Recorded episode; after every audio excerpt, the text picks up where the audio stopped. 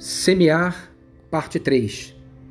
Disse Jesus: Da verdade, na verdade vos digo que se o grão de trigo caindo da terra não morrer, fica ele só, mas se morrer, dá muito fruto.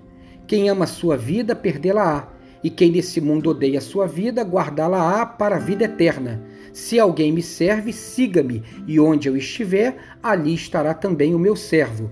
E se alguém me seguir, meu Pai o honrará. João 12, 24 a 26.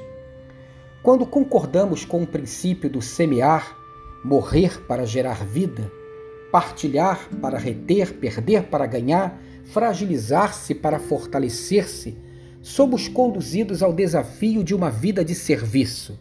Não foi isso que Jesus nos disse? Se alguém me serve, siga-me, e onde eu estiver, ali estará também o meu servo. Ou seja, temos que trazer para a nossa realidade o que Jesus Cristo falou sobre si mesmo. Eu vim para ser vir e não para ser servido. Eu vim para dar a minha vida por muitos. Marcos 10, 45. Então, somos abençoados para abençoar. Ser servo não é ser refém de um joguinho de usos e abusos não é ser extorquido, explorado, abusado.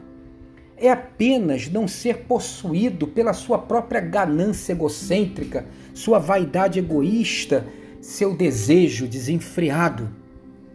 Tem gente que vive lutando para ser grande, não é verdade?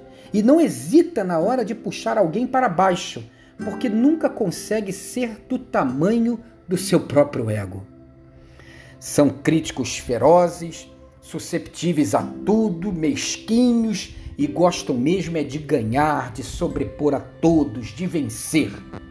Adoram uma discussão e são infantilmente apegados aos seus próprios conceitos, pois temem ser diminuídos. Não aceitam uma negativa, muito menos um contraditório. Por outro lado, os do semear, os crucificados, os servos, são essencialmente grandes demais para se prestar a lutar por posições. Aceitam as críticas construtivas como remédio e deixam passar as destrutivas, sem fazer esforço para retê-las. São seguros para partilhar, para dividir, para inundar a vida com atos de generosidade, de humildade, de serviço sua alegria está em abençoar, em infundir vida dos outros, por isso não temem morrer.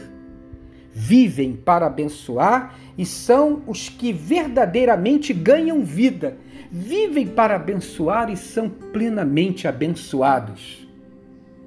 Dê uma chance para si mesmo. Que tal trocar de lado e fazer tudo diferente? Você vai se surpreender com o resultado. Tenha um dia abençoado e abençoador.